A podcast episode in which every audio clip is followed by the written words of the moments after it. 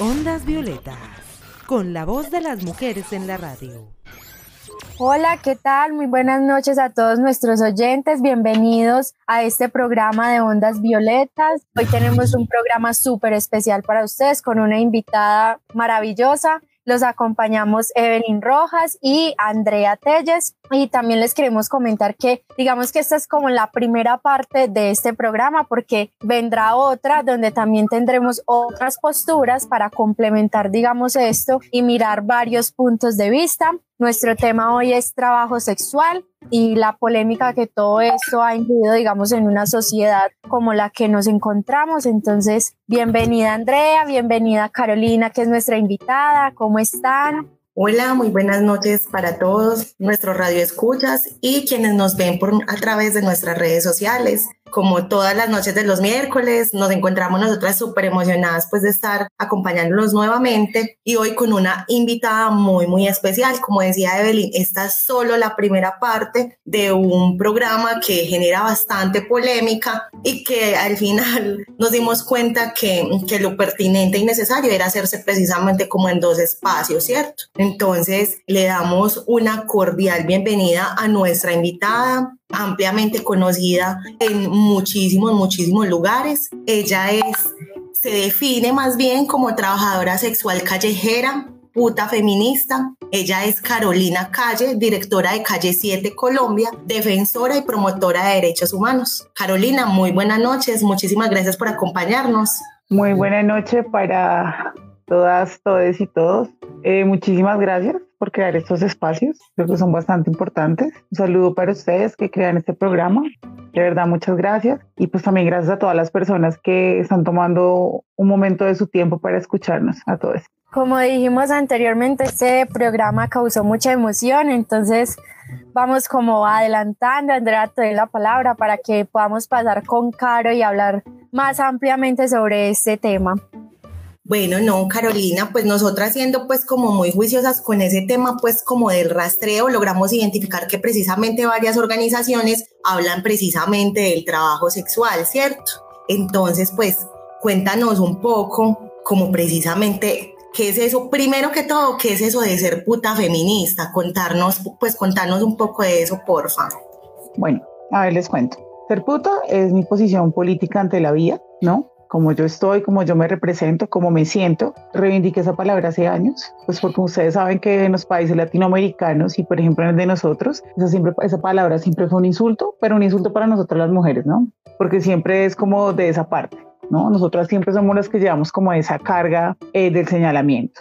Entonces reivindiqué esa palabra, es mi trabajo, es de mi posición desde donde yo miro todas las cosas que hago en el ámbito social y en el ámbito político. Ser feminista para mí es aceptar a todas las personas, respetarlas, ¿no? Tener respeto hacia todos los seres vivos, independiente eh, de quienes sean y de que tengan, digamos, ideales diferentes. Em, voy con el feminismo interseccional, que es quien nos apaña y nos acompaña a todos y todas. En este caso, pues a las que estamos siempre relegadas, ¿no? Las putas, las maricas, las trabas, las travestis, las, las mujeres trans. Eh, y lo digo de esas maneras porque pues todas no se definen igual. Entonces pueda que haya que uno hiera susceptibilidades, ¿no? Pero es eso, a las negras, a las indígenas a todas las que la sociedad nos han dicho que, que no podemos existir o que no debemos hacerlo. Entonces, por eso, puta feminista. Muy bien, muy bien. Te lo juro que yo en la vida había escuchado como esa, esa articulación precisamente, como esas dos palabras. Fue la verdad bastante curioso para nosotros cuando nos enviaste como tu, tu infografía de leer puta feminista. Wow, ¿qué es eso? Pues no, no nos había pues como ocurrido. Muchísimas gracias por hacernos como esa distinción entre, entre esos dos conceptos. Como te venía diciendo, varios organismos internacionales, incluso acá en el país, abordan este tema, pero eh, hablábamos de que era muy polémico porque digamos que está como en una bolsa todo el tema de prostitución, trabajo sexual, explotación sexual, trata de personas. Entonces por eso digamos que también nos vimos nosotras como con, con la obligación de hacer el segmento, dos segmentos, precisamente porque vimos que eran como muchísimas cosas y que digamos que, que no logramos como abarcar absolutamente todo en un solo programa, ¿cierto? Entonces queríamos saber qué piensas tú precisamente de la postura que tienen, digamos, algunas organizaciones. Nosotros sabemos que tú diriges una, por ejemplo. ¿Quiénes son Calle 7 Colombia?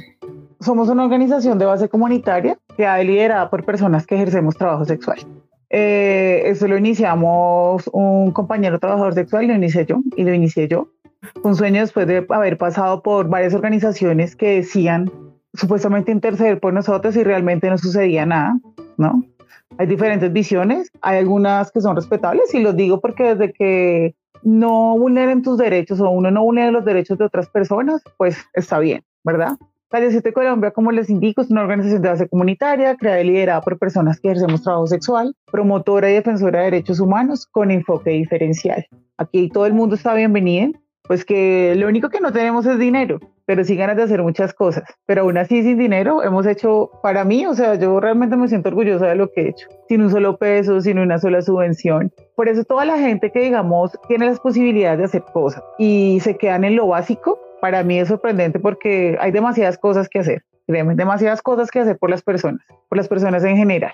Y, y, se puede, definitivamente se puede, desde el respeto, desde el respeto hacia la otra persona, hacia lo que piensan, hacia lo que sienten, y, y, todo basado en los derechos humanos, porque es que nosotros no podemos decir que defendemos derechos humanos mientras señalamos al otro y mientras estamos mal otras mujeres, otras personas. Entonces, eso es calle 7. Calle 7 siempre tiene un espacio abierto y aunque no, por ejemplo, mm, yo no tengo un, un espacio como tal, nosotros siempre lo que hacemos es activar las rutas. Si alguien necesita una ayuda psicosocial, porque se necesita, todas las personas la necesitamos en algún momento de nuestras vidas, se activa la ruta, igual de la parte jurídica, igual si, por ejemplo, es una compañera de la tercera edad, o si son los niños de las compañeras o los niños donde se ejerce trabajo sexual. Yo también trabajo con los niños de los sectores donde, donde viven, porque hay muchos niños que son hijos de compañeras y viven en los espacios, pero hay otros niños que viven en los espacios donde se ejerce trabajo sexual y pues obviamente son espacios que no son idóneos precisamente, no para un niño. ¿sí? Nosotros, si nosotros los adultos manejamos otro tipo de situaciones, o sea, hay otros espacios que son para los niños. ¿Por qué? Pues por todo lo que se maneja. ¿sí? Que pues obviamente lo pueden ver creo que otros niños en otros espacios hasta más terrible, pero pues tampoco puedo yo, yo voy a decir que, que, es el mejor espacio o, lo más, o es un sitio muy acorde para los niños, no, porque son niños que todo el tiempo tienen que estar, por ejemplo, en sus apartamentos o en sus apagadiarios, pues porque no, es, no, no está bien que salgan, porque no solamente es porque nosotras estemos ahí, sino porque alrededor de eso se maneja una cantidad de situaciones y nosotros llegamos a esos niños de las mejores maneras si podemos, activamos la ruta para su educación. ¿sí? En el caso, porque siempre articulo con, con, por ejemplo, con el distrito, con la gente de la alcaldía, en este caso acá en Bogotá. ¿sí? Entonces, esas son ayudas que nosotros podemos darles sin necesidad de tener mucho dinero, ni muchos ni mucho, ni, como digamos, ningún espacio, ninguna sede. Eso lo podemos hacer eh, también hacemos ollas comunitarias para los niños, para las compañeras. bueno, varios procesos que hemos tenido a través de lo que es Calle 7, pues que estamos ahí articulando con otras organizaciones y tratando de, pues, de hacer más cosas, ¿no? De crecer, definitivamente, pues porque se necesita, porque hay demasiadas compañeras y pues el alcance no, no es mucho hasta este momento mucho lo, lo, que Caro decía porque ella mencionaba que si entre nosotras mismas no nos apoyamos, entonces, ¿cómo es que vamos a mejorar, digamos, esa postura femenina, cómo es que vamos a salir adelante. Y es muy bonito porque entre ustedes se tratan entre compañeras, o sea, no rivales, no otra cosa, sino compañeras. O sea, ambas se ayudan y entre todas buscan soluciones como para salir adelante. Entonces, parece muy bonito recalcar eso que mencionas, Caro. Caro, frente al tema de la, digamos, en el ámbito jurídico acá en nuestro país, nosotros observamos que, digamos, el tema del trabajo sexual en Colombia no está penalizado, pero tampoco está regulado. O sea, que existe como un limbo jurídico porque no hay un, no hay, mejor dicho, hay una inexistencia de leyes, decretos, ordenanzas o acuerdos que reglamenten dicho ejercicio. Tampoco existen políticas públicas o intervenciones estatales concretas que protejan integralmente el derecho de las personas que realizan de manera libre, consensuada, esta, este ejercicio, ¿cierto? Entonces, en relación a eso, para vos, contanos qué es ese tema del trabajo sexual. ¿Es distinto a la prostitución? Bueno, yo siempre en los espacios donde, donde tengo la oportunidad de hablar respecto a mi trabajo, siempre digo que eh, yo me considero trabajadora sexual, puta o prostituta. Como las tres me siento cómoda, ¿sí? Los tres son un trabajo. Lo que pasa es que todas las compañeras no se definen de la misma manera. Hay compañeras que dicen que no, que, o sea, que ellas no se sienten cómodas diciendo que son putas y eso es súper válido. y es respetable y se le respeta. Entonces dicen yo soy prostituta y está bien. Otros que dicen yo soy trabajadora sexual y otros como yo que dicen soy puta, prostituta, trabajadora sexual y no hay lío. Entonces yo creo que es más como nos definimos nosotras mismas, ¿sí? Nosotros, pues porque realmente no creo que nadie tenga eh, diferente una trabajadora sexual decir, es que te debes llamar de tal manera, no hables de tal manera, ¿no? Porque creo que a nosotras las mujeres y a las personas en general, y sobre todo a las que ejercemos trabajo sexual, por años nos han dicho qué hacer y no hacer, para que ahorita nos vengan a decir cómo definirnos, ¿no? Entonces, ¿qué más que nosotras para hablar precisamente de esto? En cuanto a otro tema referente a, a los vacíos jurídicos que sí existen completamente acá en Colombia, pues mira, la TC 29-2010 hace, más, hace 11 años dijo que el trabajo sexual era trabajo. Han pasado 11 años y no ha sucedido nada realmente. La T594-2016, la sentencia, empezó a, a, decir que nosotras teníamos libre derecho a transitar, en el caso de nosotras las trabajadoras sexuales de calle, sin que la policía nos dijera que estamos invadiendo espacio público, sin que nos estuviesen diciendo que no podamos estar, eh, porque bajo esa premisa no nos podían quitar, no nos pueden quitar, ¿no? Eso todavía está. Que tenemos derecho a la libre personalidad, es decir, a que no nos estén señalando todo el tiempo porque estamos con un escote o con una falta corta. Nos dicen también que nosotras podemos trabajar y que si no nos dejan trabajar en, en, los espacios, nos están, no, están atentando contra nuestro mínimo vital. Y creo que esas sentencias, eh, sobre todo la TD 594-2016, nos apañan mucho frente a muchas situaciones, ¿sí? Eso se va acá en Bogotá, pero resulta que en algún momento me explicaron que eso, como eso lo fue la Corte Constitucional, ¿no? La que dio esa sentencia, entonces abarca a nivel nacional. ¿Qué es lo que sucede con nosotros las trabajadoras sexuales? Que cuando no conocemos nuestros derechos, pues simplemente dejamos que nos los vulneren, ¿no? Por ejemplo, en Medellín. Yo alguna vez me paré en Medellín y es otro asunto, en la Veracruz. Es otro asunto y pues yo he contado como esa historia porque es tenaz. En cuanto a lo de la política pública, sí, ya hay una política pública. Acá en Bogotá hay una política pública y se llama política pública para personas para personas que realizan actividades sexuales pagas. Lo que pasa es que es largo lo que le pusieron ahí en el distrito. Para personas que realizan actividades sexuales pagas, las PRAPs. Entonces, les cuento lo de la política pública. Ya vamos para más de un año, ya vamos para dos años y realmente la política pública no ha hecho básicamente nada. Estoy detrás de eso, eh, yo me la paso con la personería, con la defensoría, con todo el mundo tratando de hacerle seguimiento, pero pues es que realmente entre uno estar también trabajando y pues estar en eso es desgastante, ¿sí? O sea, no es fácil. Que a la gente de verdad que, que a veces tiene más posibilidades, no le ponen que imagina. Ahí vamos. Estamos en, mirando a ver qué. Hay unas cosas que han avanzado, hay unos estímulos que han salido, Em, no me pude presentar, pero hay unos estímulos que han salido, pero usualmente lo del distrito es, es algo mínimo, ahí vamos avanzando, el dinero está, eso no se ha movido mayormente, faltan demasiadas cosas. La política pública que dice, una, o sea, mira, o sea, para empezar, es lo que quiere decir eso, y quiero que lo entienda mucha gente, es que el trabajo sexual es trabajo, existimos, resistimos y nos tienen en cuenta porque resulta que somos una población que realmente es importante, así las personas no lo crean, y que sí existimos. O sea, no nos van a prohibir nada. No va a haber quien nos vaya a decir qué hacer o no qué hacer con nuestros cuerpos. ¿Que es importante eh, la alternatividad? Sí, genial. Yo creo que todas las personas, no solamente las trabajadoras sexuales, deberían tener otro ingreso económico. ¿Por qué no? O sea, el país no está para que no lo hagamos. Entonces, habla de eso, de la alternatividad, de conseguir otra entrada económica, y porque lo que siempre hablábamos en los espacios, o digamos que yo estuve en algunos momentos, pues no todo el tiempo, pero sí invitaba a varios espacios y tratando de construir un poco esa política pública, porque eso no es cualquier cosa, ustedes lo saben. Y le decía, ¿por qué cada vez que la gente va a dar algo, empieza con, con su asunto rescatista? Ay, si te, va, te vamos a poner a vender dulces en una casa, pero tienes que dejar eso. O sea, no, o sea, ¿por qué siempre tienen que, o sea, siempre tenían que hacer eso? Y esta, digamos, esta política pública dice, ok, si ustedes quieren, las vamos, vamos a hacer que ustedes desarrollen otras habilidades y pues ya es decisión suya si quieren conseguir o no, o que esto es una, alterna o sea, una alternativa para su, trabajo, ¿verdad? Hablando de educación, eh, pero es que la educación que siempre, mira que la educación que siempre dan es o la primaria o el bachiller. Y de ahí para adelante, ¿qué? O sea, tiene que haber una educación superior que realmente nos sirva. O sea, porque no nos podemos quedar en eso. Sí, yo sé que muchas compañeras que ni siquiera saben leer y escribir, como mucha gente en ese país, no solamente las putas, pero tenemos que mirar algo más allá. Entonces, hay una falencia gravísima porque dicen, sí, es que vamos a mirar cursos del SENA, o sea, tienen que de verdad ponernos algo que sirva y no esos cursos que siempre ponen de eh, eh, curso cómo aprender a ser mejor persona. ¿Quién te va a emplear en eso? ¿Sí? Si es que a eso vamos. O sea, porque esos son los cursos que a veces dan que de verdad, o sea, yo siento que como que insultan la inteligencia de la gente. O sea, ¿por qué lo hacen de esa manera? Mm, también dice que el distrito nos va a contratar. Acá, eso lo estoy esperando, ¿no? Que va, a, que va a haber supuestamente eh, unos cupos para las trabajadoras sexuales y bla, bla, bla, bla. Cada vez que voy a hablar de la política pública, que tengo el espacio y que da supuestamente eso, es terrible. Dime. Pero te interrumpo, ¿contratar en qué? Eso es lo que yo me pregunto también. ¿Contratar en qué?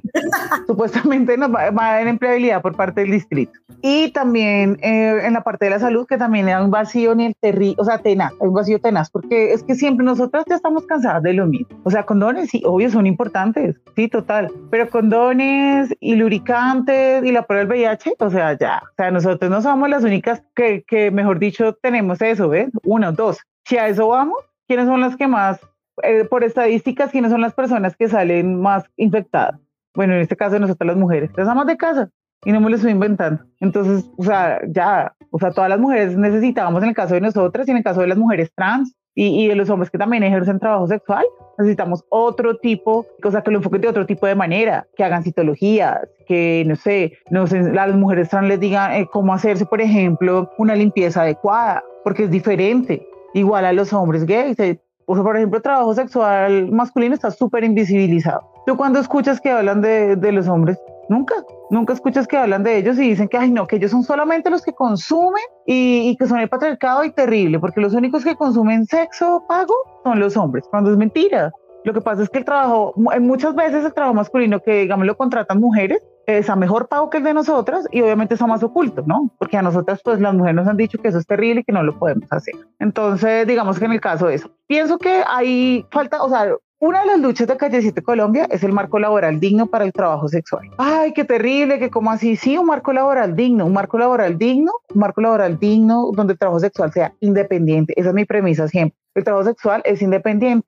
En el momento que no es independiente, vas a hacer un delito. Si te van a coartar, entonces no va a ser trabajo sexual. O sea, por lógica, va a ser un delito que se llama explotación sexual o en peor de los casos trata de personas. Y también eh, invito a la gente que por favor no digan eso de de, prostitución infantil ni nada de esas cosas, esa vaina no existe. O sea, existe la explotación sexual infantil, que es uno de los peores vejámenes, creo yo, y delitos, y de los cuales estoy obviamente muy en contra, igual que los otros para los adultos, ¿no? Además que la trata, ustedes saben que existe en todas las, como en todos los campos, no solamente en, en el ámbito sexual. Entonces pienso que eso es lo que falta en el momento que haya un marco laboral digno para el trabajo sexual, independiente, que no tenga nada que ver ni con los explotadores de los negocios, ni con gente, o sea, ni con terceros, perfecto, porque precisamente porque nuestro trabajo lo hacemos con nuestro cuerpo, obviamente tienen que tener otras reglas diferentes de juego a las que se tienen un empleo común y corriente. Con respecto a lo que mencionaba Caro, pues acá tenemos una pregunta que va como muy en relación en eso, o sea, el trabajo sexual no es explotación sexual y cuál es la diferencia que hay entre esos dos, porque es que la gente suele también como confundir el trabajo sexual con la explotación sexual y mira que son como dos cosas distintas, son dos campos totalmente distintos. Pues mira, mmm, el trabajo sexual es trabajo porque lo seguimos siendo mayores de edad. Mucha gente empieza, ay, pero es que las niñas que fueron, o sea, por eso mismo digo, el trabajo sexual es trabajo porque lo decimos siendo mayores de edad. En Colombia, ¿a qué edad? En Colombia, a partir de los 18. Ay, que sí, que está muy pequeña, que hay miles de situaciones de las cuales yo no me voy a poner acá, digamos, como a entrar en eso porque mi historia no es igual a la de otras personas. Entonces yo no puedo ponerme a decir qué tan bueno o malo haya sido la manera eh, en, que, en que están o en qué condiciones, ¿sí? Además que estamos en un país donde las condiciones son terribles y el trabajo sexual realmente es uno de los trabajos menos precarizados que los otros, ¿no? ¿Como cuáles? Como los, como los trabajos eh, donde dicen, no, pues vaya, vaya por favor, eh, nos hace aseo cuando la gente es abusiva en, en una casa desde las 6 de la mañana hasta a la hora que se nos dé la gana y no le damos absolutamente nada. Ah, pero como la están explotando en otro aspecto, así la gente no dice nada, ¿no? Yo nunca los escucho decir nada, ni, ni escucho que, que se den golpes de pecho por eso. Entonces, bueno, eh, por eso es porque empezamos a trabajar desde, desde los 18 años, manejamos nuestro dinero y manejamos nuestro horario. Por ejemplo, yo soy muy nocturna, ¿no? Yo siempre digo que a veces sí, yo he trabajado de día, por ejemplo, en una pandemia tocó de día, porque no había nada, pero yo manejo mi hora. Si yo, me, si yo veo que en dos horas me dice lo que yo necesito, pues salgo y me voy. Pero si yo me quiero hacer más, es asunto mío, nadie me va a decir quédate o vete o nada. ¿Qué es la explotación sexual? La explotación sexual es que, por, ejemplo, te voy, a poner un caso. Yo que ya pasé por todo eso. En los negocios. Te voy a poner cuentos de negocios que los que son cómplices de eso es el, el, el propio gobierno. El, propio gobierno es el cómplice de los proxenetas porque no hay quien regule eso. Y siempre lo, he dicho en los espacios donde voy, en el distrito y en todas partes. No hay quien lo regule. Entonces llega la nena, le dicen, tienes que entrar a las 6 de la tarde, ¿no? Le dicen a uno, tiene que salir el salón a las 6 de la tarde hasta las 3 de la mañana y si es un amanecero, 7, 8, 9, 10, ¿no? Del otro día hasta donde te toque. Te ponen a hacer una para cobrar, además que te cobran, ¿no? Entonces te dicen, la habitación vale tanto, aquí en mínimo el rato es tanto, ok, tú vas y dejas la plata en Navarra, donde te la guardan, o sea, te cogen tu plata, te la retienen, porque no se puede decir más, y qué, tienes que esperar para allá la madrugada, una fila, te lo digo porque yo pasé por eso, una fila como de una hora, dos horas, 15, 20 putas cobrando. Imagínate, o sea, eso es explotación, porque no tienen por qué cogerte el dinero. ¿Qué más es explotación en otro ámbito? Muchas veces los mismos, las más parejas de, de, nosotros, bueno, a Dios gracias no me ha pasado, pero pues pienso que en el mundo estamos y no estamos exentos de nada. Entonces, las nenas trabajan por el tipo, el tipo las explota todo el tiempo y no, y después resultan abolicionistas y diciendo que son sobrevivientes. Así de simple. ¿Que es muy lamentable que les pase eso? Sí. ¿Qué pasa en, solamente en el trabajo sexual? No, pasa en muchos otros ámbitos. A la abogada, a la psicóloga, a la profesora, a la enfermera, también han explotado de esa manera. Y lo peor de todo, la pareja que supuestamente uno quiere lo quiere a uno, ¿ves? Entonces, eso es explotación. ¿Qué es explotación también? Que te digan, por ejemplo, eh, en otros sitios, no, pues eh, hágale usted trabaje que yo le recojo su plata y yo después le doy. Y como la nena no sabe, entonces se hizo cinco polvos donde cobró 100 mil y entonces resultaban dándole 30 mil. Otro tipo de explotación, ¿no? Para poner ejemplos, porque a la gente no le queda como claro eh, el asunto. ¿Qué es trata de personas con fines sexuales? La trata de personas con fines sexuales simple y sencillamente es cuando, sin que tú sepas, siendo cuartada, te van a decir, qué pena, pero pues usted no venía, ejemplo, usted no venía a hacer aseo acá a Bogotá. Resulta que pues le tocó putear y pues póngase a hacerlo. Póngase, porque eso es lo que le dicen. ¿no? Cuando no es cierto, lo que la están es violentando, están cometiendo un delito y entonces la gente todo lo mete en, en, el mismo en el mismo saco, ¿no? Entonces eso es lo que pasa, o sea, que bajo, o sea, que bajo presión y sin tu consentimiento, entonces te obligan a hacer un acto que no tienes por qué hacer y que en ese caso es un delito, por supuesto, porque te están exponiendo a que te violen una cantidad de tipos y ellos están recibiendo el dinero y tú estás obviamente secuestrada y vuelta a nada ya, o vuelto a nada porque también le ocurre a los hombres. Entonces eso se trata con fines sexuales. ¿sí? Entonces esas son las diferencias que a la gente le queda muy duro comprender porque definitivamente a la que señalan, eh, tú nunca ves que digan, ay no, vamos a eh, las esposas abuelas van a decir, ay, no, vamos, eh, mira, aquí estamos presentando a estos proxenetas o estos, no, ellos no se meten con ellos porque saben que uno, el gobierno es el, que es cómplice de todo eso, los tombos, que son los, los que más lo hacen, ¿no? Porque ellos son los que más ayudan a que, a que los, los llamados patrones violenten a las compañeras y a los compañeros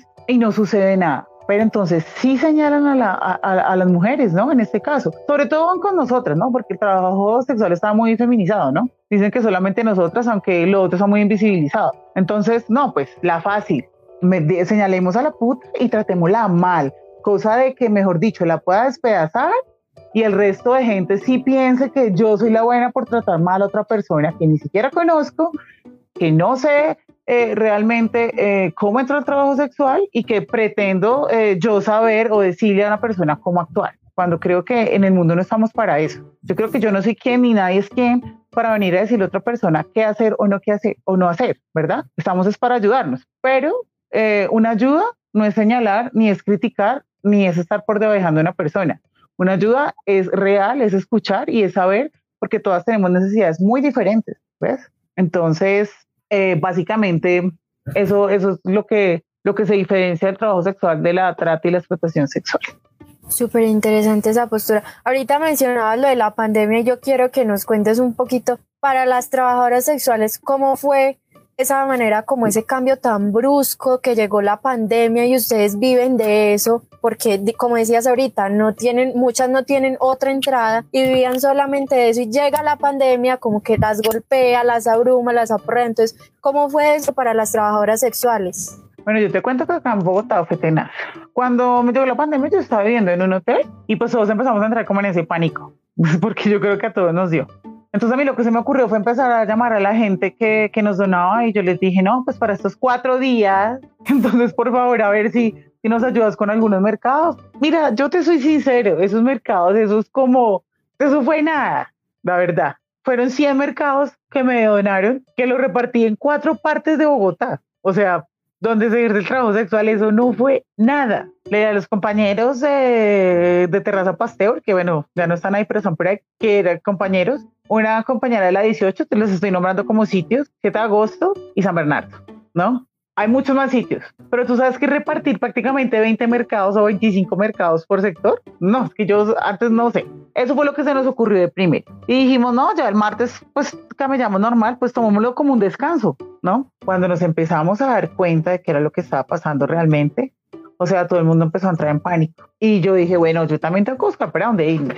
Eh, yo me fui parando un familiar, después terminé en otro lado. El caso es que yo nunca dejé de salir. Eh, duré como mes y medio eh, sin trabajar, pero yo no dejaba de salir porque todo el tiempo era, Carolina, tengo tantos mercados. Yo, listo, sí, ¿cuándo salimos? Y no, o sea, en esa me la pasé yo ese mes y medio y mucho más, o sea, más tiempo después de, de la pandemia hasta donde se pudo. Porque ustedes saben que llega un momento en que ya la gente no dona, en que ya no hay nada más que dar y pues también es cierto que no nos digamos mentiras, hay gente que es agradecida como hay gente que tú le sales a deber o que pretende que tú le sigas llevando, ¿ves? Que es muy complicado. Es muy complicado porque muchas veces, digamos, las personas piensan que porque uno hace sus esfuerzos, uno tiene, mejor dicho, el frigorífico en la casa. Y así no es. Pero las cosas se tienen que seguir haciendo, suceda lo que suceda.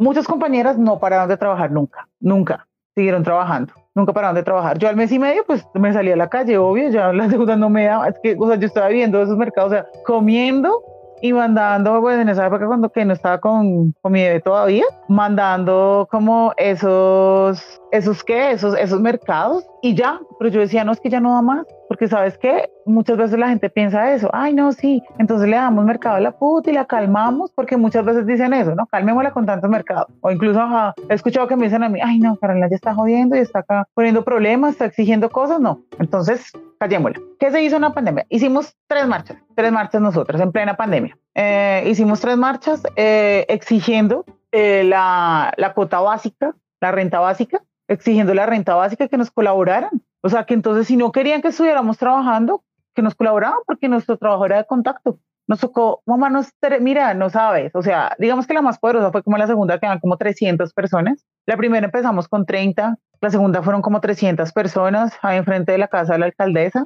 La tercera, digamos otra vez para la casa de la alcaldesa, pero ese día casualmente dijeron que había alerta naranja y nos hicieron correr, pero igual no les cruzamos ahí por toda la tres, o sea, por una principal acá en Bogotá, para poder hacer algo. A muchas compañeras les salió, o sea, bajo eso, y bajo eso ahí sí todo el mundo nos escuchó. Cuando ya se dieron cuenta que era verdad, entonces ahí sí se comunicaron conmigo, no, que a ver, pues sí, sí, con gente y hablamos para que hagamos algo, ¿no? Ahí sí. Entonces hablamos, eh, algunas compañeras les salió subsidio de vivienda, ¿sí?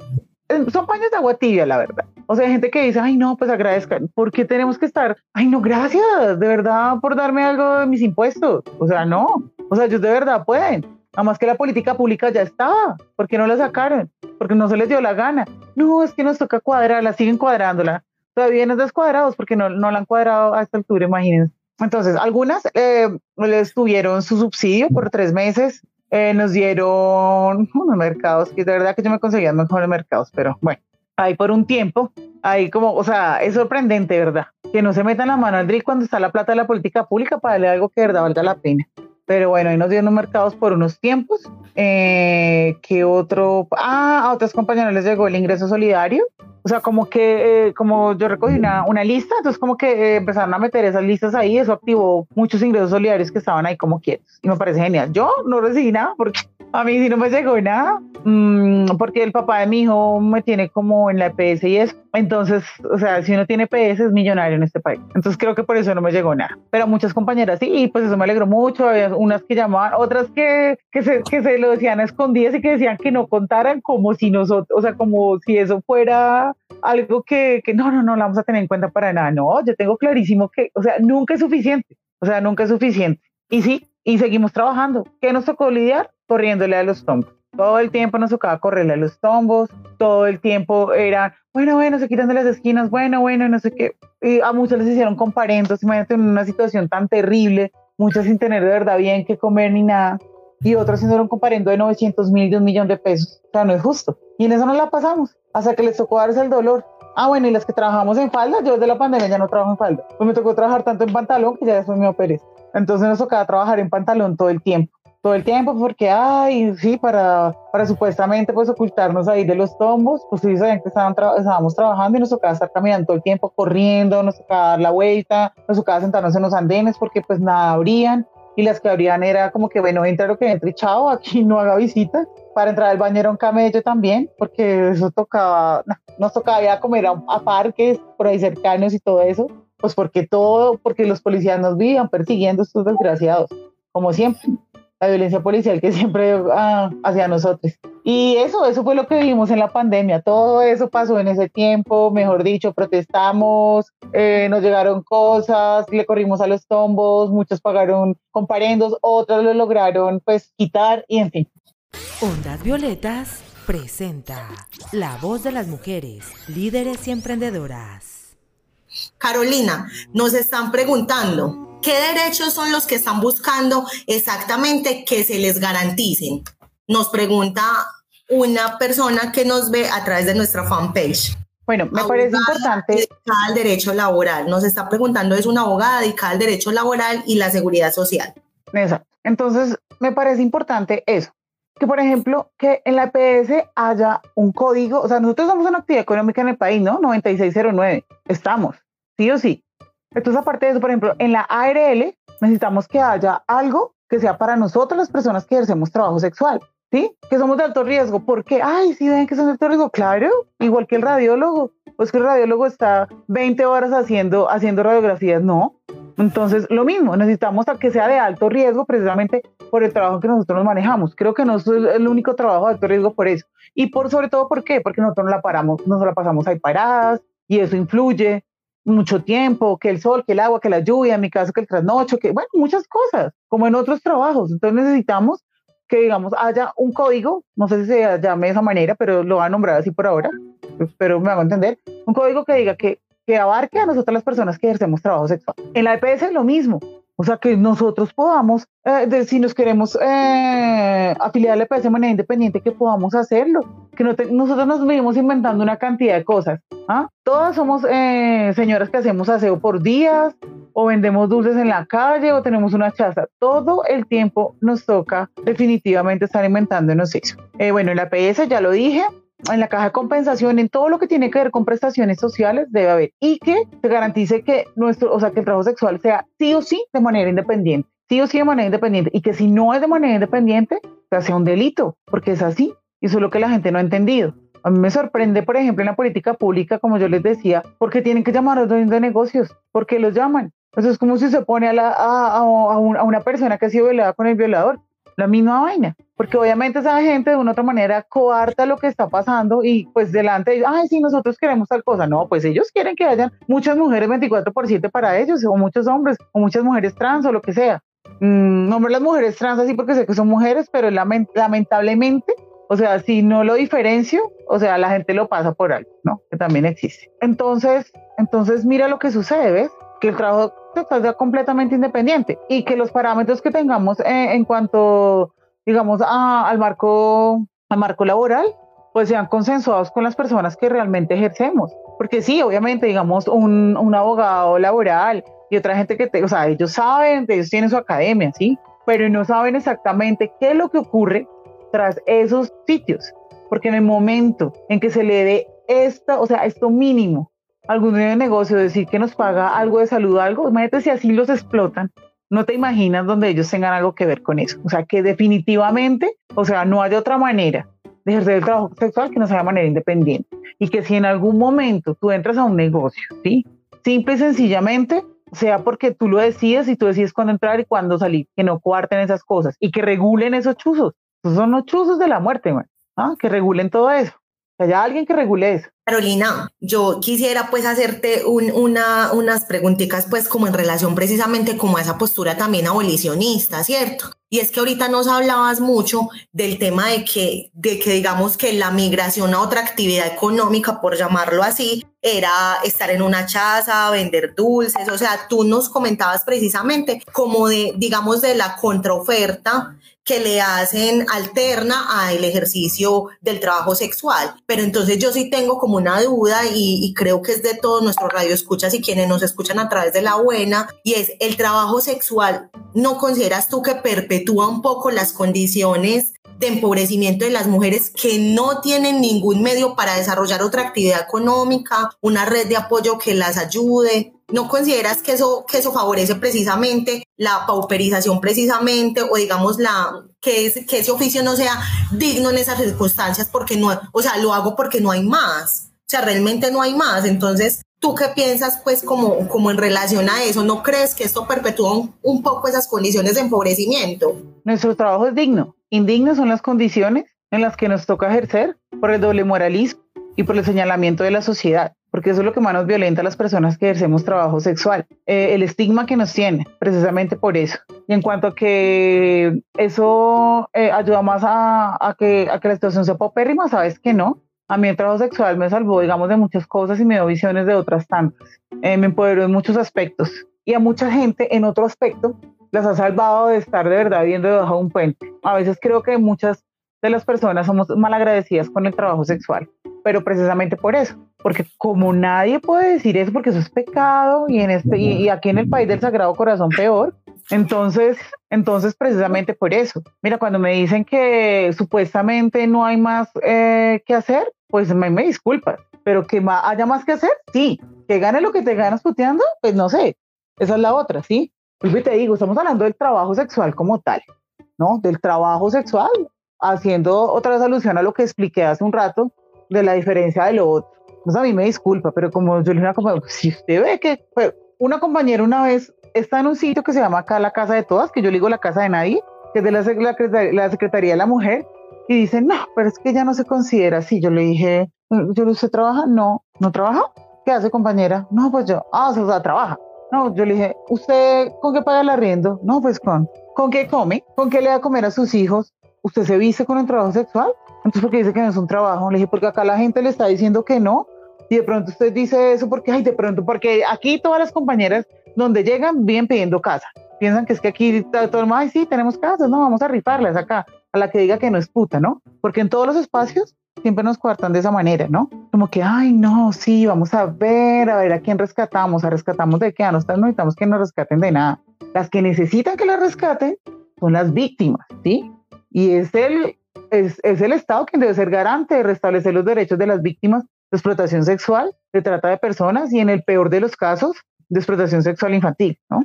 Entonces, no, no creo para nada. Es mi cuerpo, es mi decisión, yo decido. Ese cuentico de que tienen que estar con los tipos que, no, discúlpame, pero es la decisión de cada quien.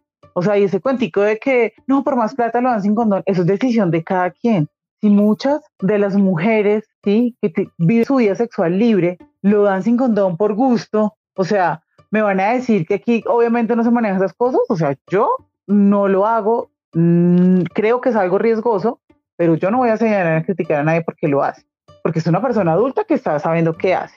Habrá cosas que yo no hago en el trabajo sexual, como otras que sí, y eso es válido, ¿sí? Siempre y cuando no se le haga daño a ninguna otra persona, ¿no?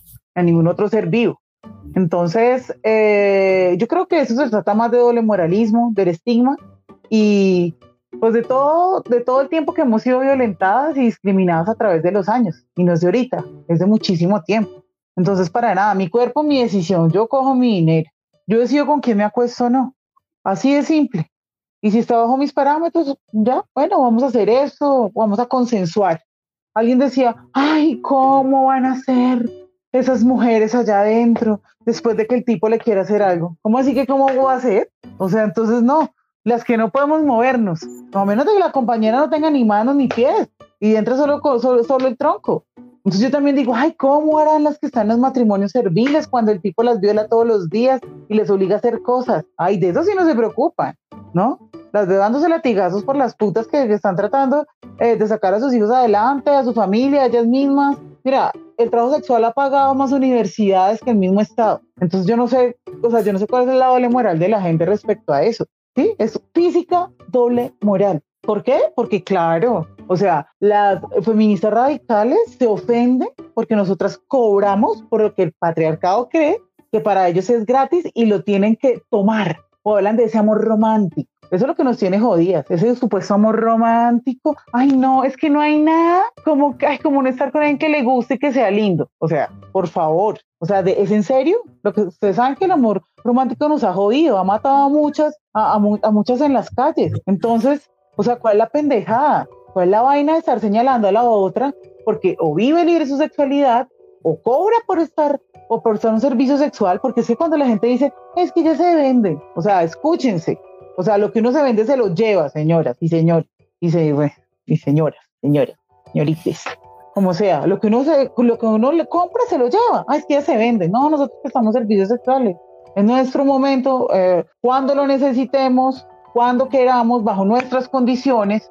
Ah, que si el cliente me dice que yo le doy algo y yo le digo que sí, pues si yo lo hago, pues sí, y si es consensuado, ¿cuál es el problema? ¿Ah? O sea, ¿cuál es el problema? O sea, ¿qué es lo que les molesta? ¿Ah? ¿Qué es lo que les molesta? No entiendo qué es lo que le, molesta a la gente. Claro que cuando estamos en habitación puede pasar miles de cosas. Como puede pasarnos que el tipo nos diga, no, sea, que ya no quiero. Y no, pues bueno, pues mejor para uno, bueno, sí. O como puede decir, no, ¿sabes qué? Tomemos. O sí se les puede, se, puede decir, ay, no, pero entonces yo quiero que me más, no, no le voy a dar más, y si es tanto problema, pues me voy. Así. ¿Cuántas personas han sido atacadas en las calles? Y ahorita, no, resulta que somos las putas las que no decidimos, ¿no? Porque eso es lo que nos dicen, ¿no? Que no, o sea, lo que, lo que nos dicen, las abolas lo que dicen es que, o sea, nosotras nos quitan el poder de decisión, como si nosotras fuéramos quién sabe qué para no decidir. Queridas, nosotras decidimos qué hacer y qué no hacer. Somos unas personas que podemos decidir, somos mayores de edad. Por eso, por ejemplo, yo decidí tirarme a mi calle, porque yo me cansé de pasar por esos amanecederos, por esas whiskerías y por esos, por esos reservados donde todo el tiempo nos estaban explotando y exigiendo qué hacer y qué no hacer. Entonces, para a mí la calle me dio la libertad y estoy bien y me siento cómoda con lo que hago. O sea, ¿quién es otro ser humano para venirme a decir a mí cómo actuar, cómo sentir o cómo pensar? Nadie. Entonces, creo que eh, las abolicionistas y toda esa gente que se encuentra del trabajo sexual es una, son personas antiderechos, antiderechos, no es más, yo siempre lo he dicho, las antiderechos, las supuestas abolicionistas, que quitan los derechos a los demás para sentirse bien ellas, insultan a las demás para sentirse bien ellas. Entonces, ¿de qué derechos estamos hablando? Súper chévere esa postura.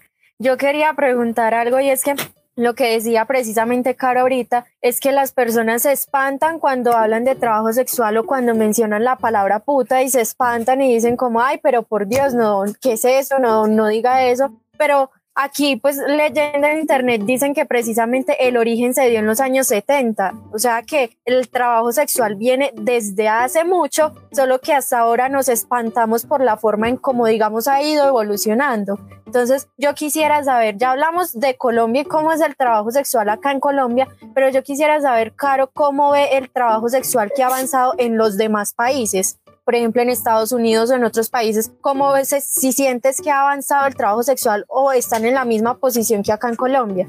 Bueno, yo tengo entendido por gente que me cuenta, porque eso sí no me lo he averiguado bien, pero por gente que ha estado allá y me cuenta cómo lo manejan, ¿no? Entonces hablo, digamos, como de esas fuentes a las que les investigo. Me dicen que en, en algunos estados, de, en algunos sitios de Estados Unidos es ilegal y que si te cogen te joden, o sea, de cárcel y todo. O sea, allá la puta es la, una delincuente más, ¿no? Eh, pero dicen que en otras partes, digamos que de alguna manera lo permiten, pero lo, lo, lo de siempre, ¿no? En los negocios escondido, oculto. Y dicen que allá es como que, bueno, o sea, que es costoso, porque es clandestino, escuchen, clandestino, y que es como que rapidito, y pues allá hay una cantidad de gente, o sea, no es que no es que tú digamos estés, no, allá hay una cantidad de gente cuidando todo, ¿no? Y si usted, o sea, el cliente paga, no sé, 80 dólares, por ejemplo, 80 dólares. Y si quieres más, pues puedes cobrar tu adicional allá adentro, no sé qué, es cierto tiempo y te sale sí o sí, y el que forme problemita, pues lleva lo suyo, ¿no? Palabras más, palabras menos, porque esos son, esas son las prácticas que tienen en esos sitios. En Ámsterdam, pues normal, las vitrinas de Ámsterdam, ¿no? en algunos aspectos, ¿no? Porque me dicen que hay vitrinas de vitrinas también compañeras que han viajado, como todo. Ningún trabajo es color de rosa. Eh, pues en Argentina, por ejemplo, hay un movimiento súper poderoso que son con las compas de Amar, las del sindicato, que ellas son las más. Entonces, cuando ustedes me decían que no habían escuchado lo de lo de puta feminista, eso es algo que está desde hace mucho tiempo. Fue una compañera de la Cirela hace años que lo hizo, ahora está en Argentina. Ellos tienen un movimiento súper poderoso, pero entonces allá sí eh, hay una más punitiva respecto al trabajo sexual.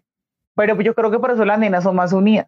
Y hay una, hay una, o sea, hay una ola, y, o sea, una ola de organizaciones nenas súper poderosas de verdad en el ámbito político y social en Argentina.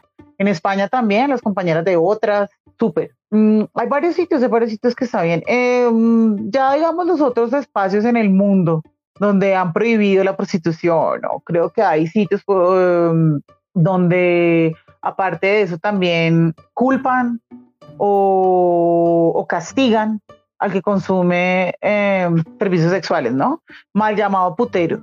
Ay, porque ahorita ya las abuelas son, ay, el putero, el putero, ¿cuál putero? O sea, supérenlo. Esos son los clientes. O sea, ¿cuál putero? Son los clientes, les guste o no. No, no entiendo cuál es el asunto con la gente, realmente. ¿Y sabes qué es lo que pasa cuando el trabajo es clandestino? Ahí a quién le dan armas. ¿Tú crees que el trabajo sexual se ha acabado en los, en los, países donde dicen que está prohibido? El, trabajo sexual no se ha acabado. El trabajo sexual está eh, definitivamente de manera clandestina y la clandestinidad es lo que da para la trata, la explotación y es lo que jode más a la gente. Entonces, eso es lo que busca las abolas, ¿no? Poder a las personas, darles sus derechos y su derecho a decidir de qué hacer con. la clandestinidad es lo que jode a las personas que ejercemos trabajo sexual. ¿Por qué? Porque ¿quiénes son los que se van a mover? Los que tienen el billete para montar por allá sitios ocultos, para contratar una cantidad eh, de macancanes que los cuiden a ellos, que de paso nos jodan a nosotras y de paso eh, jodan a los clientes también. Entonces, eso es lo que da la clandestinidad, definitivamente. Eso es lo que da la clandestinidad. No da nada más, sino que lo único que ha hecho el provisionismo es quitar los derechos a, las personas que ejercemos trabajo sexual, nada más, porque el trabajo sexual en esos países no se ha acabado, eso es clarísimo. O sea, por favor, no hay que ser egresado de Harvard para saber. Carolina, mira, tenemos, como te decíamos ahorita, pues eh, no llegan muchos comentarios, te voy a leer un comentario de Edith Marjorie Flores Giraldo desde la ciudad de Medellín, profesional jurídica de violencias sexuales de la alcaldía.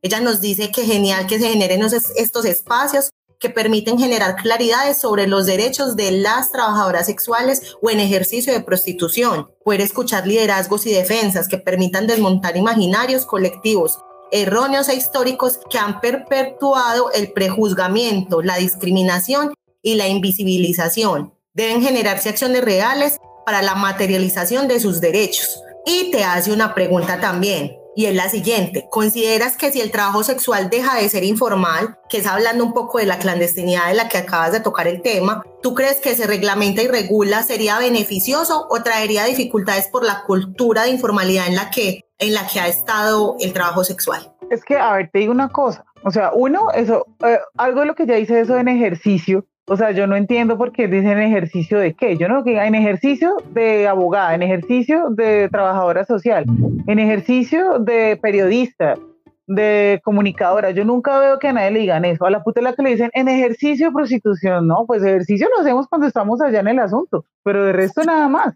O sea, somos trabajadoras sexuales o prostitutas y ya. Eso a mí, además que eso me parece una de las palabras que más, o sea, uno de, sí, como de las palabras que más han utilizado para para minorarnos y para pobretearnos, ¿no? Porque a la gente le encanta, ay, pobrecita, ay, no, sí, pobres ellas. Entonces, sí, trabajadoras sexuales o prostitutas.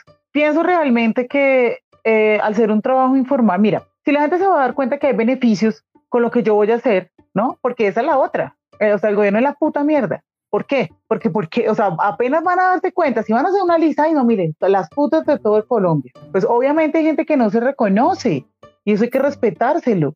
Pero si esa persona que no se reconoce dice, bueno, a mí no me importa, pero yo voy a meterme en EPS, en la ARL, en mi caja de compensación como trabajadora sexual, igual, ¿quién lo va a saber? Yo soy la que lo va a pagar y a quién le va a importar. Porque es cuando nosotros vamos a, digamos, a tomar nuestros servicios, pues la ideal es que nadie supiera nada. ¿En qué sentido? En el sentido de que es trabajo sexual, de que todo el tiempo nos han estigmatizado, de que no es que seamos unas personas bien llegadas para la sociedad, precisamente por todo lo que ha sucedido. Entonces creo que eso es la regularía y las compañeras poco a poco van a empezar a entender y a decir, hey, esto me beneficia, tengo, por ejemplo, mi subsidio para mi hijo, tengo algunas cosas que, de verdad, puedo hacer recreación en tal parte, puedo acceder a, una casa después de, de, cierto tiempo de estar cotizando, a ver si me hacen un préstamo, a ver si me dan algún subsidio, o sea, todas esas cosas van a ser excelentes y como va a ser de manera independiente, ¿cuál es el problema? ¿Es un trabajo informal? Sí. Si, si, si hay un marco laboral digno para el trabajo sexual, pues va a ser un, un marco laboral para una trabajadora independiente pero que esté reglamentado bajo los derechos que tiene cualquier ciudadano o ciudadana en este país. Entonces, me parece que sería genial. Imagínese una puta pensionada, sería genial. ¿Usted que se pensionó de puta? que le pregunten por ahí, ¿y usted qué se pensionó? Y usted así con todo orgullo, de puta. Ay, no, mejor dicho. Te digo pues que este programa está, no quieren, o sea, el programa es de 8 a 9, pero nos dan una extensión más porque hay muchas personas conectadas eh, y pues el, el programa realmente pues ha causado mucho revuelo. Una preguntita. La trata de personas no surge de precisamente, vamos a hablar un poco como de, del mercado, ¿cierto? Oferta y demanda. ¿Cierto? Hablando en términos, pues, que nos van a hablar economistas y otro tipo de profesionales, ¿cierto? Yo leía en uno de los artículos que precisamente esa trata de personas surge cuando no hay una oferta de mujeres y por eso es que surge la explotación sexual de cualquier, de cualquier corte, como decías tú ahorita, ¿cierto? Que es otra bolsita, porque nos queda claro que tú haces una distinción perfectamente distinta a lo que es trabajo sexual, explotación sexual y trata de personas. O sea, para nosotros es claro que con tu postura regulatoria al trabajo sexual, hay tres, hay tres escenarios que no podemos mezclar. Entonces, ¿tú no crees que precisamente ese tema del trabajo sexual se puede dar precisamente, no hay mujeres, perdóname la, la expresión, aunque sé que no te molesta, como, hay, como no hay tantas putas, entonces por eso es que se da precisamente la explotación sexual y la trata de personas? Realmente, yo siempre he dicho que, o sea, nosotros con, con la persona que iniciamos Calle 7 decíamos que, o sea, hacemos la diferencia entre regulación y, o sea, la posición eh, de regulación y la posición laborista, ¿no? ¿Por qué? Porque cuando tú regulas algo, es como que, ah, bueno, vamos a regular, vamos a, o sea, que exista, pero bajo ciertos parámetros, ¿no? O sea, y quedamos otra vez en lo mismo. Mientras que si exigimos algo laboral, entonces sí o sí tienen que incluirnos en todos los aspectos. ¿No? Digamos que eso siempre eh, lo diferenciamos con esta persona. Y en cuanto a lo de trata, dice, te voy a decir una cosa, o sea, me disculpas, pero esa gente que hace ese tipo de, de crímenes, o sea, porque eso es un crimen de lo peor, un delito, o sea, lo hacen. ¿Tú a quién crees que le llevan eso? Pues un poco de violadores. O sea, que entonces, ¿qué hacemos? En, pues, en, vez de en vez de decir, fue puta, si se lo están llevando los violadores, nadie en su sano juicio, una persona que, o sea, que sea gente, va a tomar a una persona por la fuerza, porque ellos son conscientes. O sea, esa gente de otros países es consciente de lo que están haciendo, es consciente. Entonces, simple y sencillamente, lo que hacen es, eh, llevarle a todos esos violadores, a todas esas personas, para que satisfagan sus deseos más bajos. Entonces, simple y sencillo, no es nada más. Y porque, eh, o sea, la trata de personas les da demasiado dinero, ¿sí? Y hay gente que por encima de lo que sea, no le importa pasar por la dignidad ni pisotear a nadie, ¿ves?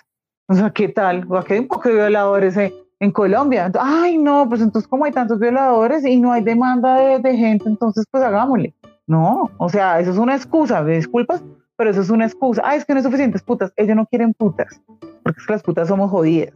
¿Jodidas en qué sentido?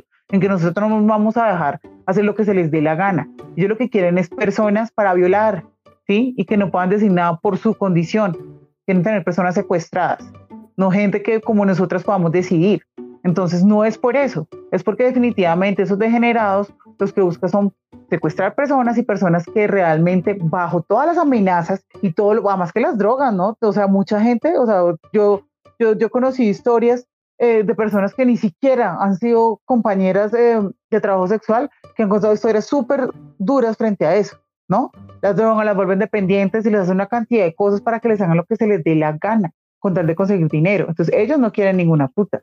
Ellos no quieren prestarse, ellos no quieren tener servicios sexuales.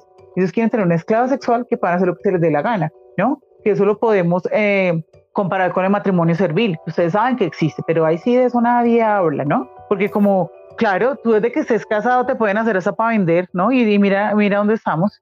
Entonces yo lo pienso que de esa manera, realmente. Ellos no quieren, ellos no quieren una puta, no quieren una trabajadora sexual o prostituta. Ellos lo que quieren es una esclava sexual donde le puedan hacer lo que se les dé la gana y que no tengan la manera de decidir por bajo todas las presiones y las condiciones en las que las tienen. Entonces, o sea, eso es una excusa, ¿ves? Eso es una excusa y eso es una de las excusas y, y, como de las, de las supuestas premisas que, que, dicen las abuelas precisamente para decir que, que el trabajo sexual es terrible. O sea, yo nunca las veo diciendo, oiga, Estado, porque no, no, no, no resaltan los derechos de estas personas.